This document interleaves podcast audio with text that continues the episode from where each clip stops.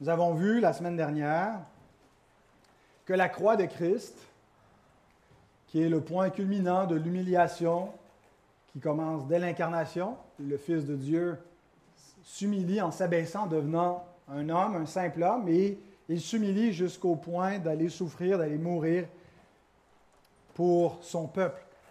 Mais que cette humiliation est en fait sa victoire et qu'il y a une espèce de paradoxe.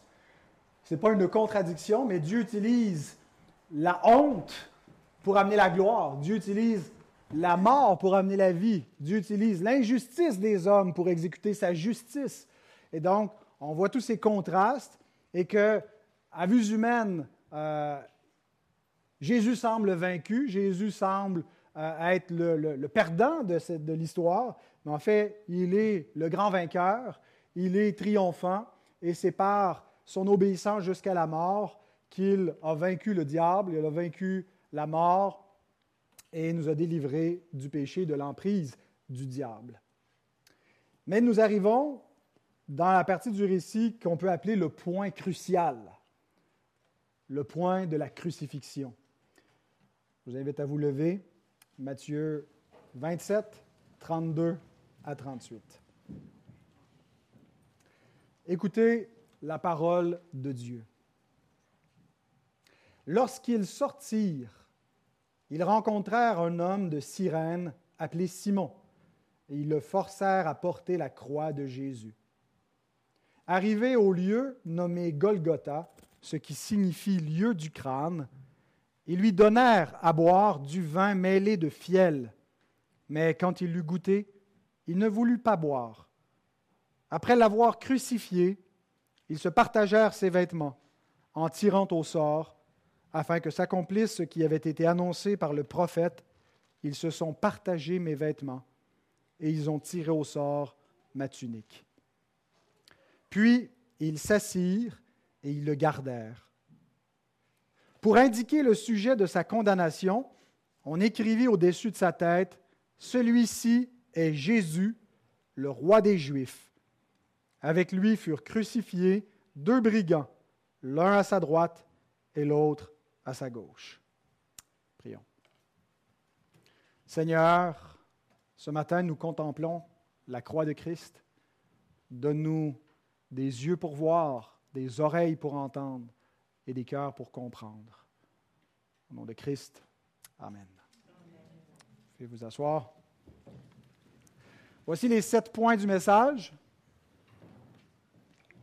Nous allons suivre simplement les détails de ce texte où nous voyons la croix portée, l'endroit nommé, le vin mêlé, la crucifixion exécutée, les vêtements partagés, le motif publié et les brigands crucifiés. Donc nous allons simplement examiner en détail, point par point, ce récit.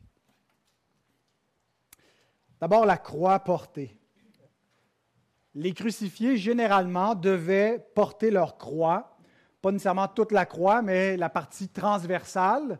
Euh, le poteau sur lequel allait être posée cette partie transversale était déjà au site d'exécution. Et ça faisait partie de l'humiliation des crucifiés d'avoir cette espèce de procession au travers de la ville, assez souvent nus, euh, où ils étaient parfois même flagellés pendant qu'ils faisaient route pour se rendre à le lieu de la crucifixion.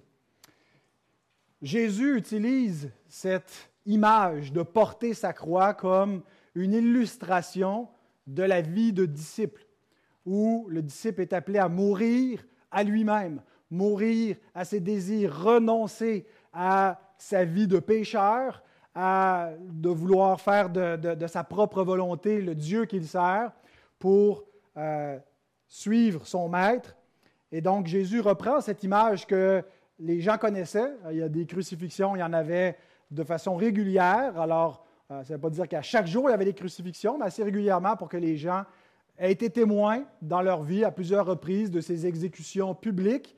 Et quand Jésus dit de prendre sa croix, euh, les gens savaient de quoi il parlait. Ce n'était pas comme s'ils n'avaient jamais vu cela. Matthieu 10, 38. Celui qui ne prend pas sa croix et ne me suit pas n'est pas digne de moi. Et deux fois plutôt qu'une, Jésus répète dans cet évangile, Matthieu 16, 24 et 25, alors Jésus dit à ses disciples, si quelqu'un veut venir après moi, qu'il renonce à lui-même, qu'il se charge de sa croix et qu'il me suive, car celui qui voudra sauver sa vie la perdra, mais celui qui la perdra à cause de moi la trouvera. Donc, la croix devait être transportée, c'est une image de la vie chrétienne, mais Jésus a littéralement porté sa croix jusqu'à environ la porte de la ville. Lorsque le texte nous dit lorsqu'ils sortirent, euh, c'était probablement pas lorsqu'ils sortirent de chez Pilate, du prétoire, mais lorsqu'ils sortirent de la ville, parce qu'on voit dans l'évangile de Jean où Jésus porte lui-même sa croix, il nous est rapporté seulement dans les trois synoptiques que Jésus a eu l'aide de Simon de Cyrène pour porter la croix. Alors si on harmonise, ben, il a porté sa croix pour un bout jusqu'à ce qu'il sorte de la ville. C'est probablement en sortant de la ville où Simon revenait des champs et on l'a fait euh, porter la croix de Jésus. Parce qu'il était trop affaibli, probablement en raison d'abord d'une nuit sans sommeil.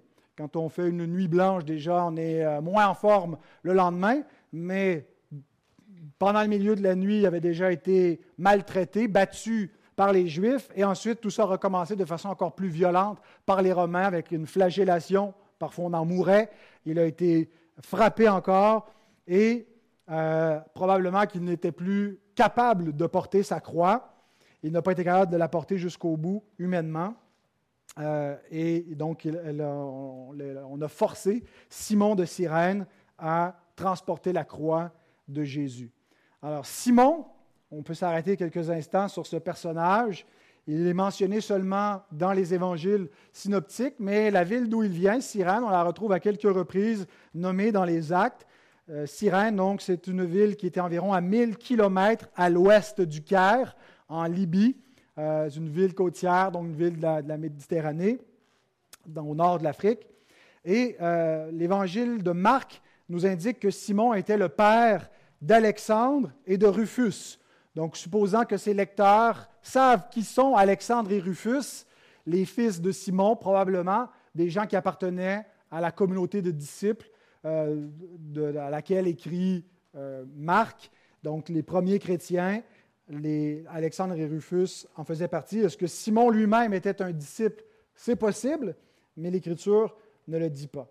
Alors, il est souvent, par la tradition chrétienne, chrétienne dépeint ce Simon de Cyrène comme étant magnanime, comme alors que tous les disciples ont déserté, ont abandonné Jésus, lui qui euh, surgit comme ça un peu de nulle part, lui porte secours et comme un homme magnanime, bienfaisant, l'exemple parfait du disciple qui porte la croix du Maître. Léon le Grand le dépeint comme représentant les païens alors que les Juifs ont abandonné le Messie. Euh, Simon de Cyrène serait un païen et que c'est la typologie que les païens vont prendre la croix alors que les Juifs ont trouvé un scandale dans la croix et l'ont abandonné. Bon, c'est une typologie. Euh, mais une chose que le texte nous dit, c'est pas que Simon s'est porté volontaire, mais qu'il a été forcé. Euh, il a été réquisitionné un petit peu comme les Romains pouvaient faire. Euh, si quelqu'un te force à faire un mille avec lui faisant deux, les Romains pouvaient, par la loi, par décret de l'empereur, forcer les gens à porter leur fardeau. Alors ici, il force cet homme à porter la croix de Jésus parce qu'il ne se rendra pas jusqu'au site autrement. Je me souviens lorsque j'étais euh, aumônier euh, d'avoir entendu ce, chant catholique qui faisait de Simon de Cyrène l'archétype du disciple, l'homme qu'on veut être, celui qui porte la croix de Jésus. Je veux être Simon de Cyrène, je veux porter la croix de Jésus, moi aussi et donc d'avoir, euh, pas seulement dans la tradition euh, catholique romaine, mais la, tradition, la grande tradition chrétienne, comme je disais, Simon est souvent donné comme l'exemple du disciple à suivre et, plusieurs l'envient. Il a eu le privilège d'être en quelque sorte co-rédempteur, on va jusqu'à dire de telles choses, avec Christ, puisqu'il a porté la croix jusqu'au calvaire.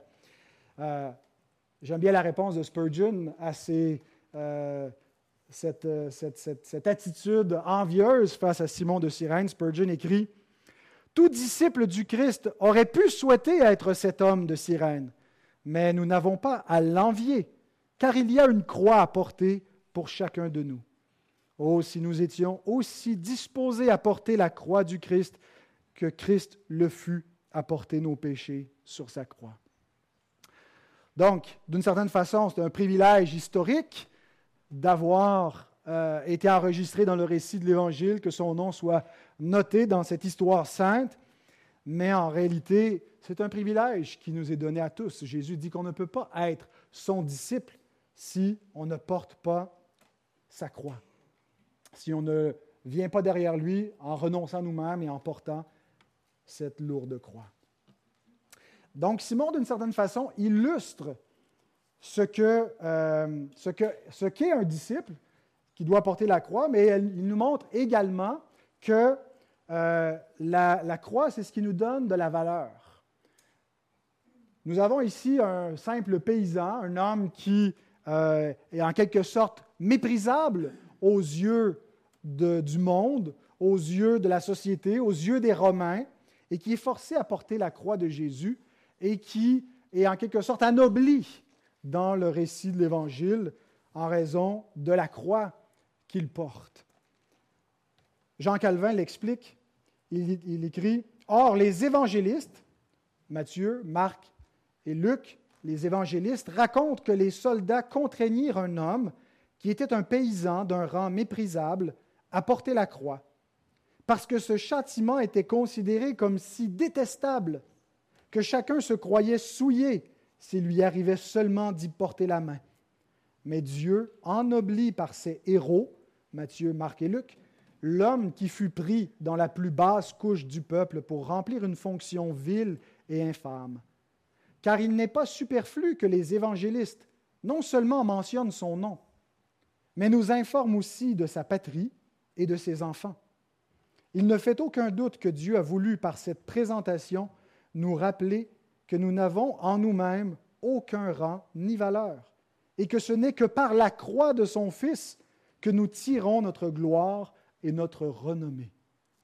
Simon de Cyrène n'est connu que pour une seule chose, il a porté la croix de Christ. Un homme sans valeur, mais c'est ce que nous sommes. L'apôtre Paul nous dit, il y a parmi vous ni nobles, ni gens importants, il n'y a que des, gens sans valeur, que les balayures de ce monde, que ceux qui sont méprisés, mais qui ont de la valeur aux yeux de Dieu. En vertu de quoi? En vertu de la croix de son Fils que nous portons.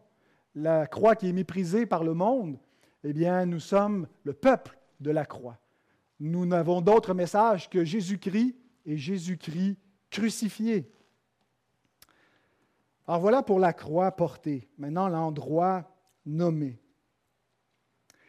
Le texte commence en nous disant lorsqu'ils sortirent, et nous avons dit que ce n'était pas lorsqu'ils sortirent du pérétoire, mais de la ville.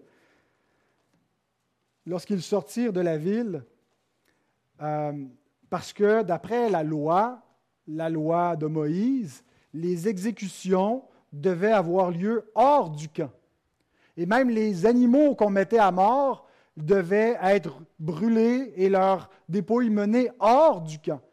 Exode 29, Lévitique 16 et 24, Nombre 15, vous retrouvez des textes qui mentionnent ces choses.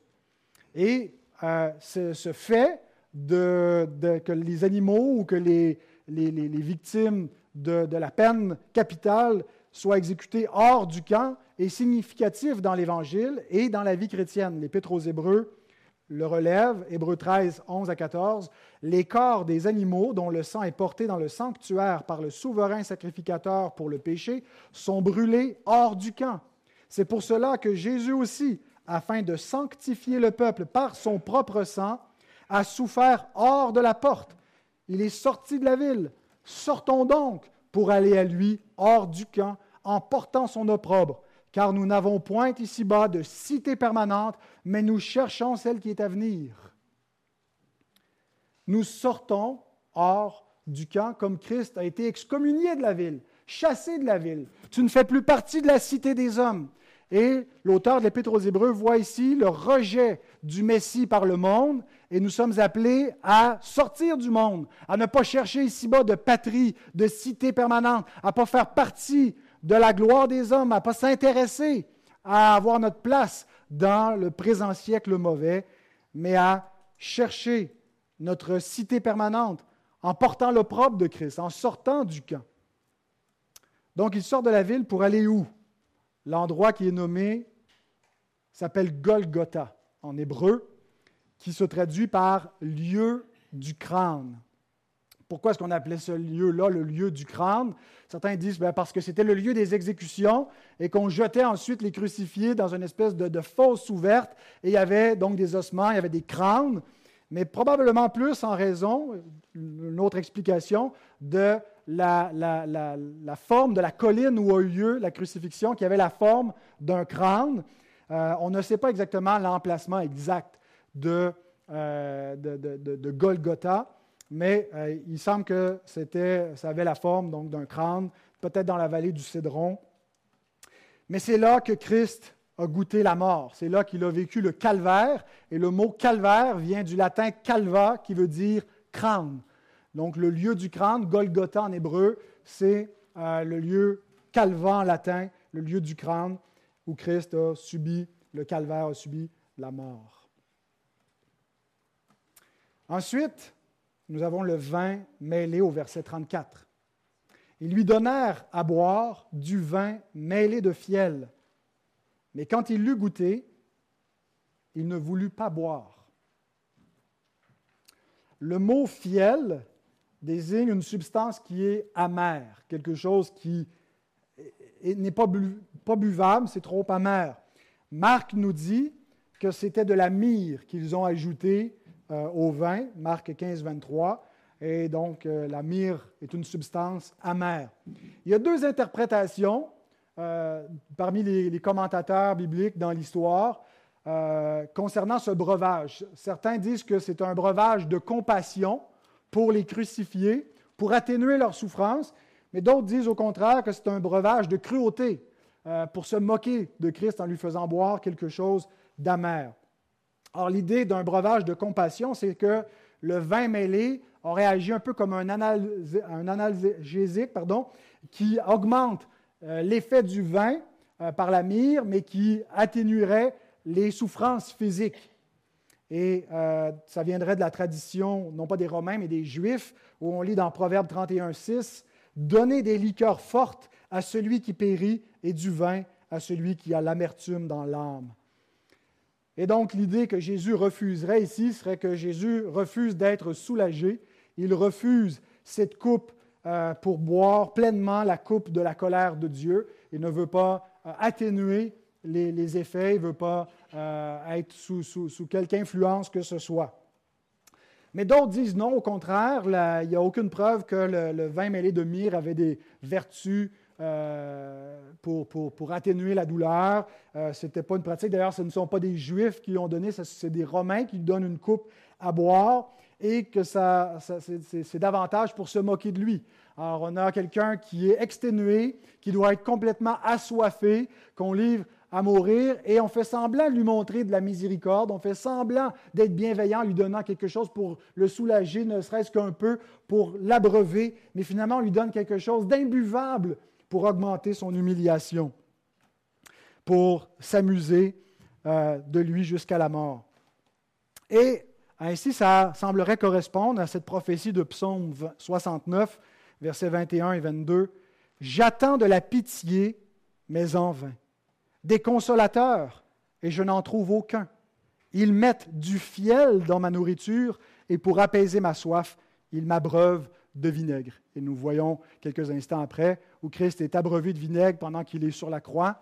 Euh, et euh, donc, si les versets, euh, ça décrit ici les souffrances de Christ, ça semble aller de pair, le fiel qui lui est donné dans le vin et ensuite le vinaigre à boire, et c'est seulement pour l'humilier davantage. Mais donc, qu'en est-il? Un breuvage de compassion ou un breuvage d'humiliation? Ben, ça revient à peu près au même. Parce que soit que Jésus refuse que sa souffrance soit diminuée pour nous sauver, ou soit que Jésus se fait refuser toute pitié pour nous sauver. Quatrièmement, la crucifixion exécutée. L'Écriture affirme très sobrement la crucifixion. Le texte dit l'ayant crucifié. Il n'y a aucune description graphique de détails, comment ça s'est passé. On n'a pas ces représentations qu'on retrouve euh, parfois dans l'histoire de l'Église, dans l'iconographie. Euh, très, très sanglante. Peut-être aussi parce que ce n'était pas nécessaire pour les, lecteurs de cette époque, sachant très bien à quoi ressemblait une crucifixion. On n'avait pas besoin de décrire le supplice et qu'est-ce qui est fait au corps d'un crucifié exactement. Euh, donc, les crucifiés n'étaient pas toujours cloués. La crucifixion réfère davantage à, le positionnement. On est placé sur une croix que l'idée d'être percé de clous. Euh, parfois, ils pouvaient être simplement attachés après avoir été battu et puis laissé suffisamment longtemps exposé euh, au, soleil, aux intempéries jusqu'à ce que mort s'en suive. Mais Christ a été cloué sur la croix euh, et d'après ce qui aussi était prophétisé, euh, psaume 22, 16 et 17, Ma force se, dessèche comme l'argile et ma langue s'attache à mon palais. Tu me réduis à la poussière de la mort, car des chiens m'environnent et une bande de scélérats rôdent autour de moi. Ils ont percé mes mains et mes pieds. David, inspiré par l'Esprit de Dieu, nous décrit un millénaire avant que se produisent les souffrances de Christ, par une pratique qu'il n'a probablement jamais vue lui-même, la crucifixion, nous parle de son Fils, le Messie à venir, qu'il appelle son Seigneur ailleurs, comme étant percé des mains et des pieds. Zacharie 12, 10 nous dit alors je répandrai sur la maison de David et sur les habitants de Jérusalem un esprit de grâce et de supplication. Et ils tourneront les regards vers moi, celui qu'ils ont percé. Ils pleureront sur lui comme on pleure sur un fils unique. Ils pleureront amèrement sur lui comme, comme on pleure sur un premier-né. Alors, notre Sauveur a été cloué, a été percé dans ses mains, dans ses pieds, pour être cloué sur le bois. Voici comment mouraient les crucifiés. Ils mouraient généralement au bout d'une souffrante asphyxie. Donald Carson nous donne une brève description dans son commentaire, non pas sur Matthieu, mais sur euh, Jean. Il écrit Dans le monde antique, ce châtiment des plus terribles est toujours associé à la honte et à l'horreur. Il était si brutal qu'aucun citoyen romain ne pouvait être crucifié sans la sanction de l'empereur. Dénudé et battu jusqu'à la limite de ses forces, la victime pouvait être suspendue au soleil pendant des heures, voire des jours. Pour respirer, il était nécessaire de pousser avec les jambes et de tirer avec les bras pour maintenir la cage thoracique ouverte et fonctionnelle. De terribles spasmes musculaires secouaient tout le corps, mais comme l'effondrement signifiait l'asphyxie, l'effort se prolongeait sans cesse.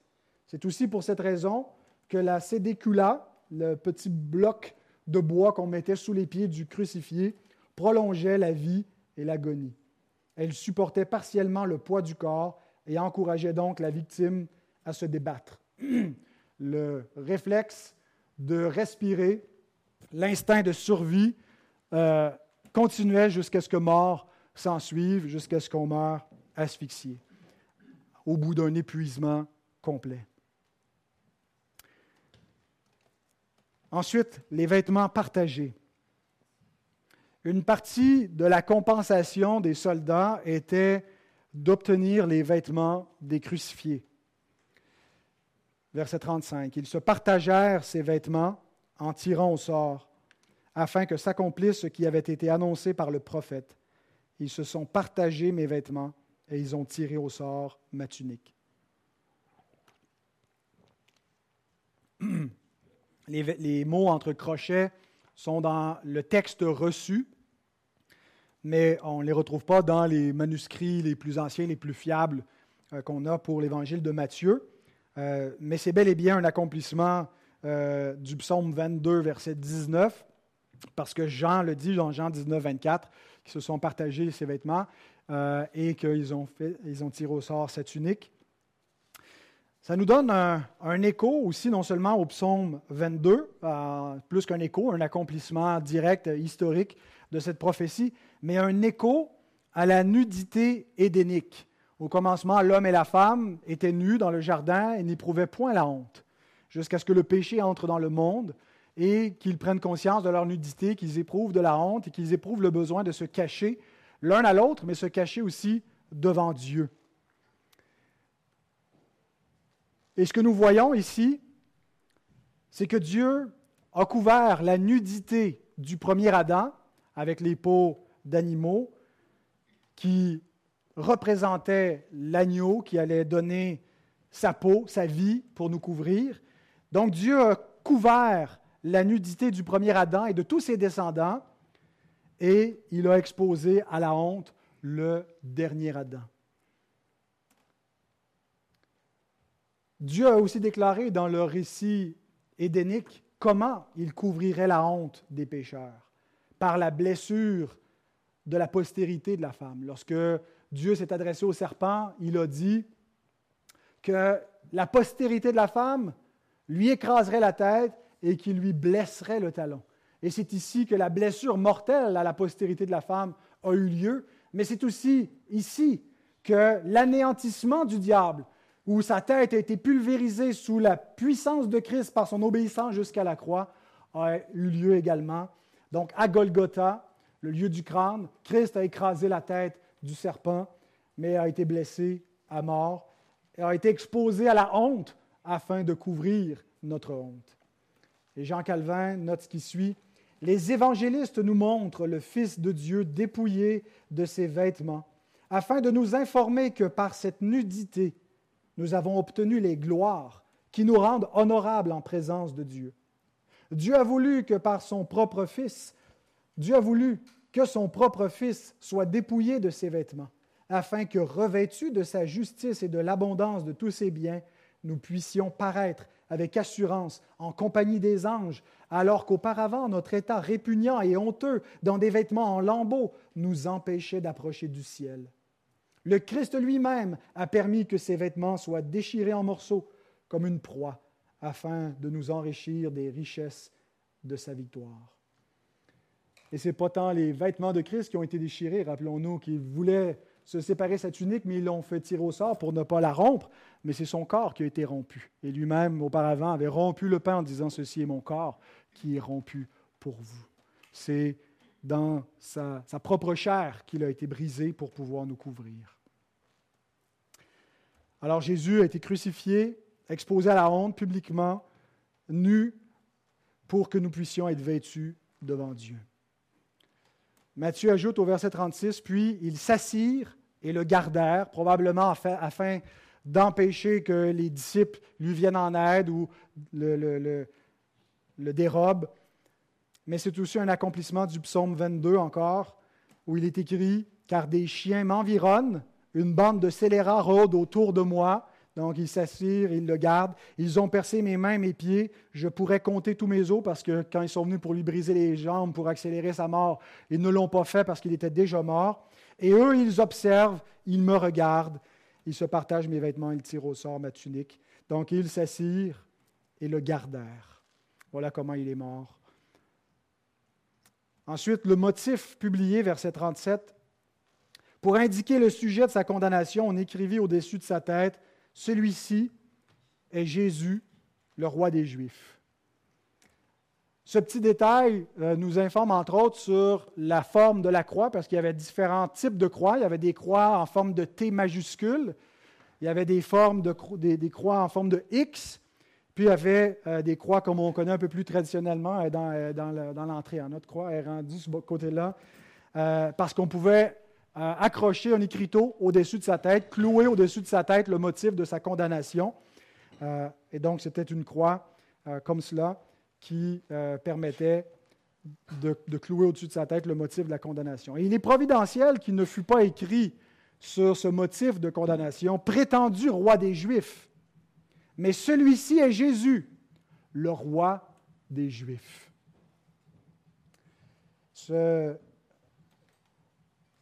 c'est un, acte providentiel. Dieu a voulu qu'il en soit ainsi.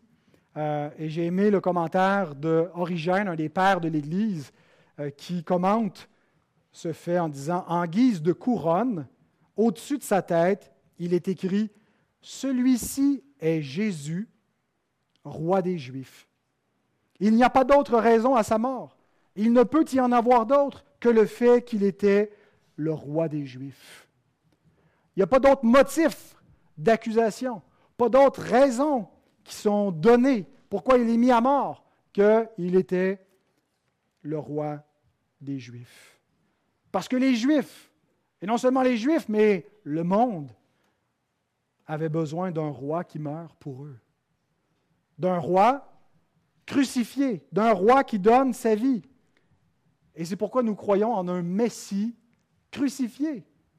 Nous prêchons Christ crucifié. Paul dit, je n'ai pas voulu savoir autre chose que Jésus-Christ, mais pas seulement Jésus-Christ, Jésus-Christ crucifié. Un roi crucifié. C'est ce que nous avions besoin pour nous sauver. Le texte dit, on écrivit, et le verbe est conjugué au parfait passif.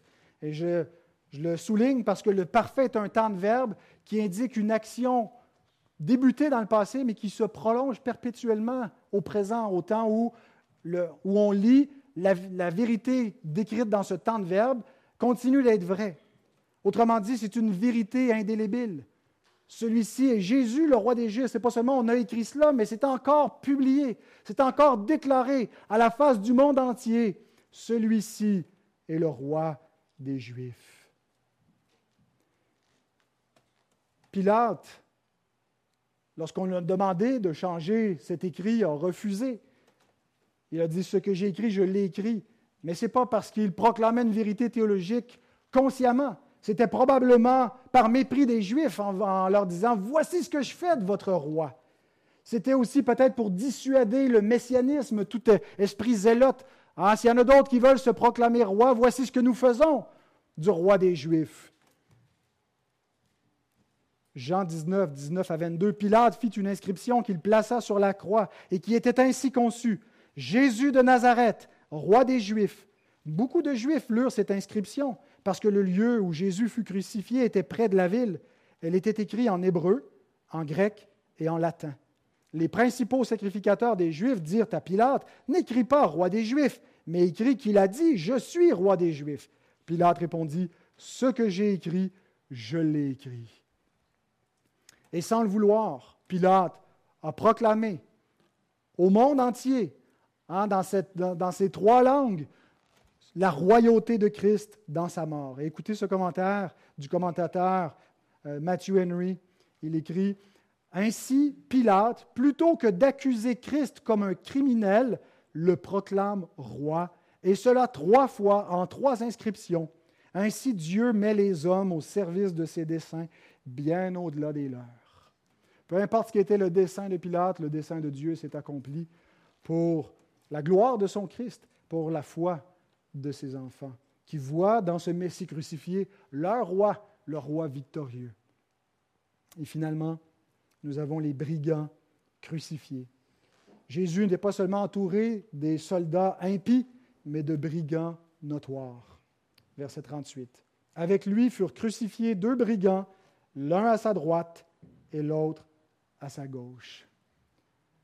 À sa droite, et à sa gauche les places d'honneur convoitées par les disciples. Lorsque tu vas venir dans ta gloire, dans ton règne, on veut être assis à droite et à gauche. La croix est le triomphe de Christ. C'est le trône de Christ. Voulez-vous être assis à ma droite et à ma gauche? Pouvez-vous boire la coupe que je vais boire et être baptisé du baptême dont je vais être baptisé? Mais Jésus est placé au centre comme s'il était le pire des criminels. Et d'une certaine façon, par imputation, puisqu'il portait les péchés de tout son peuple. Il était à cette place du criminel de choix, celui dont la tête valait plus que tous les autres criminels parce qu'il portait l'iniquité de nous tous. Ésaïe 53, 12. C'est pourquoi je lui donnerai sa part avec les grands. Il partagera le butin avec les puissants parce qu'il s'est livré lui-même à la mort et qu'il a été mis au nombre des malfaiteurs. Il a été crucifié avec d'autres malfaiteurs. Il a été mis au nombre des criminels parce qu'il a porté les péchés de beaucoup d'hommes et qu'il a intercédé pour les coupables. Et nous avons ici le plus glorieux échange dont nous sommes bénéficiaires par la grâce de Dieu. Christ a été mis au nombre des malfaiteurs afin que nous soyons mis au nombre des grands et des puissants qui vont partager le butin acquis par Christ, qui vont partager cette gloire éternelle parce qu'il a été mis au nombre des malfaiteurs à notre place. Et donc, ce qui était pour tout le monde de l'époque le sujet d'une honte, d'une opprobre, est devenu dans la prédication des premiers disciples de Christ le sujet d'une grande gloire, le sujet d'une grande victoire, plutôt que d'avoir honte de la croix. Ils se sont mis à proclamer le message de la croix et d'annoncer le Messie crucifié comme grand vainqueur, comme roi des rois, comme seigneur des seigneurs. Et c'est ainsi que, l'Église se glorifie dans la croix de Christ. Galates 6, 14. Pour ce qui me concerne, loin de moi la pensée de me glorifier d'autre chose que de la croix de notre Seigneur Jésus-Christ, par qui le monde est crucifié pour moi, comme je le suis pour le monde. Quand vous regardez la croix de Christ, est-ce que vous contemplez cette gloire? Est-ce que vous estimez les souffrances de Christ, son opprobre, sa honte, comme votre trésor le plus précieux? Le trésor qui vous donne la vie éternelle, qui vous permet de faire partie de ce peuple acquis, ce peuple saint, où vous allez siéger à la table dans le royaume des cieux avec Abraham et les patriarches, avec les grands et les puissants qui vont hériter du butin. Est-ce que vous voyez, alors que le monde méprise la croix, méprise le Christ, est-ce que vous la voyez comme votre gloire, comme étant plus précieuse que toutes vos richesses terrestres, et comme, considérant toutes les richesses et tout ce que les hommes estiment comme étant des, poubelles en comparaison à la gloire de la croix de Christ? Est-ce que vous désirez trouver en lui, cohéritier avec lui, en partageant ses souffrances? Eh bien, si vous pouvez dire Amen, oui, tel est mon désir, vous êtes bienvenus de communier à la table de Christ ce matin. Si vous avez professé votre foi en lui, que vous marchez dans l'obéissance à sa parole, comme des disciples qui lui sont fidèles. Nous allons prier. Merci, ô notre Dieu, pour cette croix glorieuse. Merci parce que tu nous as donné des yeux pour voir par ton Saint-Esprit, qui nous permet de voir dans ce qui, à vue humaine, avait toutes les apparences d'une défaite et d'une honte, de voir la victoire et la gloire. Merci Seigneur, merci Seigneur Jésus d'être allé jusqu'au bout de ne pas avoir eu honte de nous, d'avoir accepté d'être notre frère et de porter notre probe, de porter notre péché, de nous délivrer ainsi et de devenir le grand vainqueur. Comme nous t'admirons, comme nous t'adorons et comme, Seigneur, nous désirons marcher en communion, en abondance de vie avec toi. Merci pour ta parole qui nous révèle ces choses. Oh, qu'elle puisse être précieuse et présente à nos cœurs, à nos esprits, que nous puissions être animés, Seigneur, dans notre façon de vivre, comme des gens qui vont hors de la ville, qui ne, désirent plus la communion de ce monde, mais qui désirent connaître Christ et la communion de ses souffrances. Ce matin, Seigneur, nous allons participer à ta table en pensant tout cela